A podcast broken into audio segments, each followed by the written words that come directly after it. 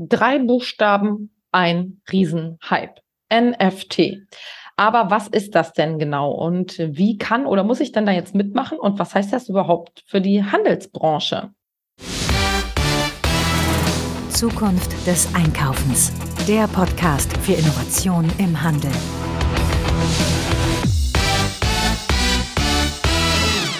Herzlich willkommen zu einer neuen Ausgabe des Zukunft des Einkaufens Podcast. Mein Name ist Marilyn Repp. Ich beschäftige mich mit Innovation, Trends und Digitalisierung im Handel und heute geht es um NFTs. Ja, wir werden erstmal klären, was das überhaupt ist. Dann werden wir nochmal kurz auf die Blockchain eingehen. Das ist nämlich die dahinterliegende Technologie. Und wir werden uns anschauen, was steckt denn hinter dem NFT-Hype, vor allem rund um die Kunstwelt. Wir werden auf den Energieaspekt eingehen. Die Blockchain wird nämlich auch immer wieder als absoluter Klimakiller genannt. Und wir werden darauf eingehen, was das überhaupt für den Handel bedeutet. Ja, lag das gesamte Handelsvolumen von NFTs im ersten Quartal 2021 noch bei etwa zwei Milliarden US-Dollar, sind es jetzt also im zweiten Quartal 2022 schon 16 Milliarden US-Dollar. Dollar. Das ist eine Wahnsinnssteigerung, ein krasses Wachstum von über 700 Prozent. Und deshalb ist das natürlich auch ein Thema für uns als Trendscouts bei Zukunft des Einkaufens. Und ähm, wir gucken uns heute den Hype mal wieder mit der Handelsbrille an. Ja, NFT, was ist das? Erstmal zur Theorie beziehungsweise zu den Grundlagen. NFT steht für Non-Fungible Token. Das heißt übersetzt so viel wie nicht austauschbare Marke. Das ist ein digitales Zertifikat, das auf ähm, einen digitalen Gegenstand Stand verweist, zum Beispiel auf ein digitales Kunstwerk oder ein anderes digitales Gut, in etwa, ja, zum Beispiel ein Grundstück in einem Computerspiel, für das gerade sehr viele Leute sehr viel Geld auf der virtuellen Ladentheke lassen. Ja, diese Zertifikate kann man sich jetzt etwa vorstellen wie ein Kassenbon, den man bekommen hat. Und diese Info, dass einem das gehört, ähm, ist eingetragen äh, in eine verteilte, eine weltweit verteilte Datenliste in die Blockchain. Und da, dadurch, dass diese Info weltweit auf verschiedensten Servern verteilt ist, ist dieser Inhalt absolut fälschungssicher. Ja, das ist das Blockchain-Prinzip. Jetzt möchte ich noch mal ganz kurz erklären, was ist denn das überhaupt, die Blockchain? Ja, das sind, ähm, wie schon angedeutet, fälschungssichere, verteilte Datenstrukturen, Datensätze. Und in denen äh, sind Transaktionen zum Beispiel ähm, protokolliert. Und das Ganze wird dadurch natürlich nachvollziehbar, unveränderlich und ähm, ja, ist ohne zentrale Instanz. Ähm, es funktioniert ohne zentrale Instanz. Warum ist denn das jetzt so revolutionär? Weil man ja früher für solche Dinge vertrauensvolle Institutionen beauftragt hat. Äh, zum Beispiel Notare, das kennt man ja, äh, Grundbücher, staatliche Archive oder andere zentrale Stellen, die solche wichtigen Informationen eben äh, verwaltet und äh, gespeichert haben. Und das waren halt alles, äh, allesamt zentrale Institutionen. Und die Blockchain ist jetzt nicht zentral organisiert, sondern dezentral. Die Information zum Beispiel über Eigentumsverhältnisse, also wem was gehört, äh, wird auf zahllosen Rechnern weltweit gespeichert und ähm, diese ja, Information wird dann da, dadurch absolut fälschungssicher. Ja, das gilt jetzt vor allem für digitale Güter. Ähm, man versucht zwar schon, die Vorteile der Blockchain auch in Sachen Lieferketten und Transparenz einzusetzen.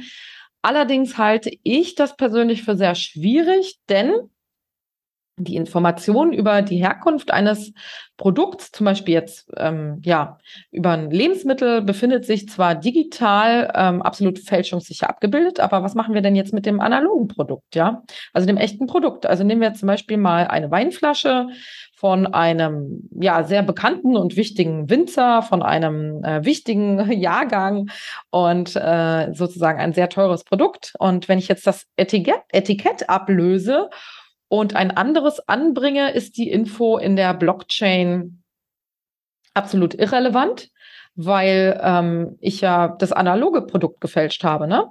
Und ähm, so ist das eben äh, mit digitalen Gütern ähm, nicht. Also hier kann ich ähm, nicht fälschen, weil es überhaupt kein Abbild dessen in der analogen, in der echten Welt gibt. Und deswegen funktionieren äh, digitale Dinge wie zum Beispiel der Bitcoin super. Ähm, aber mit ähm, für den Handel mit echten Gütern, ähm, die Nachvollziehbarkeit und Fälschungssicherheit von echten Gütern ist diese Technologie meiner Meinung nach nur begrenzt geeignet, weil man, wie gesagt, dann die echten Güter leider ähm, immer noch fälschen kann. Und äh, diese Transformation von echtem Gut in eine digitale Welt, also dieser, diese Abbildung ist nicht absolut fälschungs sicher. Das ist leider hier das Problem. Aber ähm, bei digitalen Gütern funktioniert diese Fälschungssicherheit via Blockchain sehr gut. Ja, nächste Frage. Was steckt denn eigentlich hinter diesem NFT-Hype, den wir jetzt gesehen haben in den letzten Monaten? Ja, besonders der Kunstmarkt fuhr in den vergangenen Monaten total, total auf NFT-Kunstwerke ab. NFT-Künstlerinnen erstellen also sowas wie äh, Bilder, Fotos, Videos, aber auch Musikstücke und äh, bringen das als äh, ihre Kunstwerke raus. Ähm, ja, es von bekannten Kollektionen oder bekannten Künstlerinnen äh, wechseln ähm, die Kunstwerke für Hunderttausende oder sogar mehrere Millionen Dollar ihre Besitzer. Also zum Beispiel das bekannteste davon, das von Pack geschaffene digitale Kunstwerk namens The Merge wurde für 91,8 Millionen US-Dollar verkauft. Das ist schon echt unglaublich. Und vielleicht hat ja jemand von euch auch schon mal die Board Ape Jagd Club Collection gehört. Das sind diese Affenköpfe. Von denen gibt es also 10.000 Kunstwerke. Und die sind inzwischen echt zu so einem richtigen Symbol für diesen NFT-Kunsthype äh, äh, geworden. Vielleicht habt ihr diese Affenköpfe ja schon mal gesehen. Ähm, ja, das alles ist natürlich hochspekulativ, weil im Gegensatz zu Aktien, wo ähm, echte Unternehmen dahinter stecken, also meistens echte Unternehmen dahinter stecken und auch echte Vermögenswerte, na, also wirklich mittels von anfassbaren Gütern und Werten, ähm, also im Gegensatz zu Aktien äh, geht man beim Kauf von NFT-Kunst einfach mal davon aus, dass der Wert äh, weiter steigt und dass jemand später, zu einem späteren Zeitpunkt bereit ist, dafür noch mehr zu bezahlen. Das ist also reine Spekulation. Die ist aber in letzter Zeit eben auch aufgegangen. Und jetzt mal ehrlich, das ist ja auch bei vielen anderen Kunstwerken so. Man denke jetzt zum Beispiel an äh, Joseph Beuys Kunstwerke, die oft an Sperrmüll oder Altkleidung erinnern, aus denen er das ja dann auch wirklich gemacht hat. Und äh, durch sein Wirken die Aufladung von ähm, Werten und äh, seine Interpretation ähm, dieser Gegenstände haben dann aus diesen Gegenständen eben äh, echten Wert gemacht und äh, Kunst geschaffen. Aber der echte Wert, sage ich mal, dieser äh, Gegenstände ist natürlich äh, nicht wirklich hoch, sondern nur die Aufladung durch den Künstler. Ja, kaufen kann man solche NFT-Kunst ähm, wie andere digitale Güter auch auf Plattformen und Marktplätzen. Da gibt es extra NFT-Marktplätze ähm, wie zum Beispiel OpenSea oder Binance. Und um dort eben tätig zu werden und zu kaufen, braucht man Kryptowährungen. Ähm, auch die basieren ja auf der Blockchain. Bei NFT-Kunst ist das meistens der Ether ähm, auf, basierend auf der ähm, Ethereum-Blockchain oder die Kryptowährung Ethereum. Und manchmal kann man eben auch mit Bitcoin kaufen, aber bei NFT-Kunst ist es wirklich meistens dann der Ether. Ja, und jetzt kommen wir noch zu einer dunklen Seite von NFTs und Co. oder eben zu Blockchain im Allgemeinen. Äh, Kryptoprodukte wie Bitcoin werden immer wieder als Klimakiller bezeichnet. Warum ist das jetzt überhaupt so? Ja, Bitcoins oder eben äh, andere ähm, Blockchain-Produkte ähm, werden dadurch erzeugt, dass Rechner komplexe Puzzle lösen oder komplexe mathematische Aufgaben. Und dieser Vorgang wird Schürfen oder englisch Mining genannt. Ja, und dieser Erzeugungsmechanismus verbraucht enorme Mengen an Strom. Der jährliche Stromverbrauch allein des Bitcoin war im vergangenen Jahr höher als der von Norwegen. Das ist schon krass. Und ähm, Bitcoin machte 2021 0,6 Prozent des weltweiten Strombedarfs aus. Und so ist das eben auch bei NFT-Kunst oder anderen Blockchain-Produkten. Sie müssen erzeugt die Information also in der Kette hinterlegt werden und das verursacht hohe Kosten eben auch äh, im Energieaspekt. Ja, bei NFTs heißt die Umwandlung einer einfachen digitalen Datei, die ich jetzt erstelle, ne, also wenn ich selbst irgendwas ähm, male sozusagen, ähm, wenn ich das dann eben umwandeln möchte in ein Kryptoprodukt, dann nennt man das Minting. Und auch das ist sehr rechenaufwendig und erzeugt hohe Transaktionskosten. Ja, und um diesen NFT-Markt eben am Laufen zu halten, ist eine hohe Menge, eine große Menge an Rechenleistung erforderlich.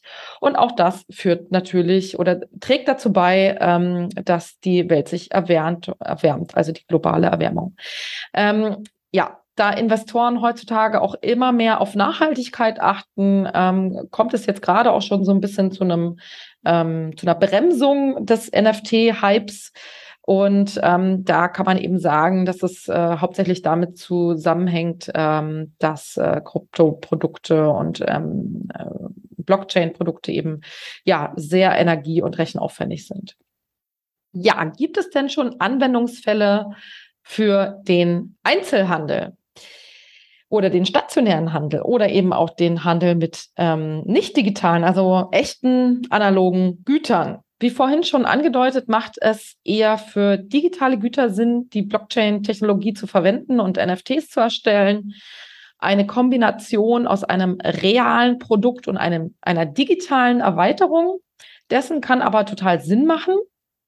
Und das kann eben interessant sein für Hersteller oder Händler in Bezug auf ähm, die Kundenbindung und äh, hier können also NFTs äh, für die Erweiterung von analogen Produkten wirklich Sinn machen. Ähm, ja, die vorhin angesprochenen hohen Transaktionskosten auf der Blockchain machen es aber wirklich nur für teurere Güter sinnvoll, solche NFTs zu vergeben. Ja, was meine ich damit? Ähm, Thema Kundenbindung. Ich will euch noch ein Prinzip vorstellen, das total wichtig ist beim Thema NFT, nämlich das Thema Token Gated Commerce. Das bedeutet, dass jemand, der in Besitz eines NFTs ist, ähm, dazu noch mehr erhält, also zum Beispiel exklusiven Zugang zu einer Community, zu Inhalten oder sogar zu echten Produkten oder eben Preisnachlassen, also Discounts ähm, ja, die Community und der Exklusivitätsfaktor sind enorm wichtig bei dem Thema NFTs. Also man fühlt sich zugehörig zu einer Gruppe, wenn man ein NFT hat. Und das hat natürlich einen total starken Kundenbindungsaspekt. Also an der Stelle total wichtig für Hersteller, Marken, aber auch Händler. Ähm, ein wichtiges Grundprinzip beim Thema NFT ist sowieso das ganze Thema Verknappung weil ähm, ja kein Produkt ist interessant, dass es äh, wie Sand am Meer gibt, äh, vor allem wenn es eben ein digitales Produkt ist, was es wie Sand am Meer gibt und was jeder irgendwie haben kann. Also Verknappung ist etwas, das alle derzeit machen, die NFTs äh, produzieren und zum Kauf anbieten. Es gibt immer nur eine gewisse Anzahl und ähm, diejenigen, die dann eins davon ergattern können, sind dann glückliche Eigentümerinnen äh, von NFTs und sie können dann eben exklusiven Zugang zu verschiedenen Dingen bekommen. Also ähm, das bezeichnet man dann eben als Token-Gated Commerce. Ähm, ja, ein Beispiel ist zum Beispiel ein, ähm, ein ähm, Restaurant in New York. Ähm, dort bekommt man nur Zugang, wenn man ein NFT von ähm, dort auch besitzt und gekauft hat. Also wirklich auch hier wieder der exklusive Zugang, aber hier auch die Verbindung zwischen digital und analog. Also dieses ganze Thema Token-Gated Commerce ist äh, wirklich was, was äh, viele Marken derzeit treiben und was wir in Zukunft auch auf ähm, der Uhr behalten wollen. Ähm, ich habe jetzt noch ein Beispiel mitgebracht in modernen Autos, äh, die man kauft lassen sich beispielsweise auch heute schon Funktionen digital freischalten. Und äh, hier könnte man eben auch ähm, Kunden ähm, NFTs vergeben und dieser Besitz könnte eben dann Premium-Funktionen freischalten lassen. Äh, nicht nur beim eigenen Fahrzeug, sondern vielleicht auch zum Beispiel bei äh, Leihwagen. Also das könnten zum Beispiel ähm, spannende Anwendungen sein, aber wie gesagt, eher hochpreisige Güter und eher Güter, wo also wirklich eine ähm, digitale Anwendung, eine digitale Erweiterung ähm, da sein kann und Sinn macht. Ich habe euch jetzt noch äh, eine Umfrage mitgebracht, ähm, die es jetzt gab unter Konsumentinnen und zwar vom ECC gemeinsam mit Salesforce ähm, wurde eine Reihe an Konsumentinnen eben befragt, wie sie zum Thema NFTs stehen. Man muss dazu sagen, ähm, ja, in der Gesamtbevölkerung können, können NFTs jetzt noch nicht ganz überzeugen. Für zwei Drittel der Konsumentinnen sind NFTs noch wenig interessant. Ähm, ein Grund, fehlendes Know-how und Unkenntnis darüber, weil ne, wir haben jetzt schon echt eine Zeit lang darüber gesprochen. Es ist schon eher komplex. Man muss da erstmal durchsteigen und verstehen, ähm, ja, was das überhaupt alles ist. Es sind super viele neue Begriffe im Umlauf. NFTs, Blockchains, Metaverse, Web3, wow, das ist schon echt ganz schön viel. Da muss man erstmal ähm, ein Verständnis für entwickeln. Aber wir sind ja hier, äh, wie vorhin schon gesagt, bei den, äh, beim Zug, bei der Zukunft des Einkaufens und ähm, deswegen beschäftigen wir uns natürlich mit äh, solchen Zukunftsthemen. Und wenn solche Themen aufploppen, dann sind die natürlich erstmal, sage ich mal, eher für so einen nerdigen Umkreis interessant, aber dieser Kreis wird dann immer größer und ähm, das wird irgendwann auch in den Mainstream und äh, umschlagen und dann eben auch bei den Konsumentinnen und Konsumenten da draußen ankommen. Und diejenigen, die früh am Trend sind, ähm, werden auch in Zukunft gute Geschäfte machen. Das haben wir ja in der Vergangenheit auch ähm, gesehen. Ja, während NFTs in der Gesamtbevölkerung noch nicht so weit verbreitet sind, äh, sieht das bei den Jüngeren jetzt schon anders aus. Die Hälfte der 18- bis 29-Jährigen kennen NFTs schon und 13 Prozent haben schon investiert, Tendenz steigend. Und wir als Verkäufer sozusagen, als Händlerinnen und Händler wollen ja immer jüngere Zielgruppen ansprechen, weil die kann man nämlich noch langfristig an die eigene Marke binden und denen kann man natürlich noch länger was verkaufen. Ähm, da ist der Bedarf natürlich noch größer als bei älteren Konsumentinnen und Konsumenten. Deswegen die junge Zielgruppe immer auf jeden Fall sehr spannend für den Handel. Und deswegen, wenn die sich dafür interessieren, sollten natürlich auch wir uns dafür interessieren. Ja, das war mein kleiner Einstieg in die Welt der Non-Fungible Token, der NFTs. Und ich hoffe, es hat euch Spaß gemacht. Und ja, vielleicht guckt ihr einfach mal rein, ähm, legt euch selbst ein Konto an auf so einem äh, NFT-Marktplatz und guckt euch da mal um. Es macht immer Sinn, sich damit zu beschäftigen. Und an der Stelle wünsche ich euch viel Spaß dabei, gute Geschäfte und bis zum nächsten Mal.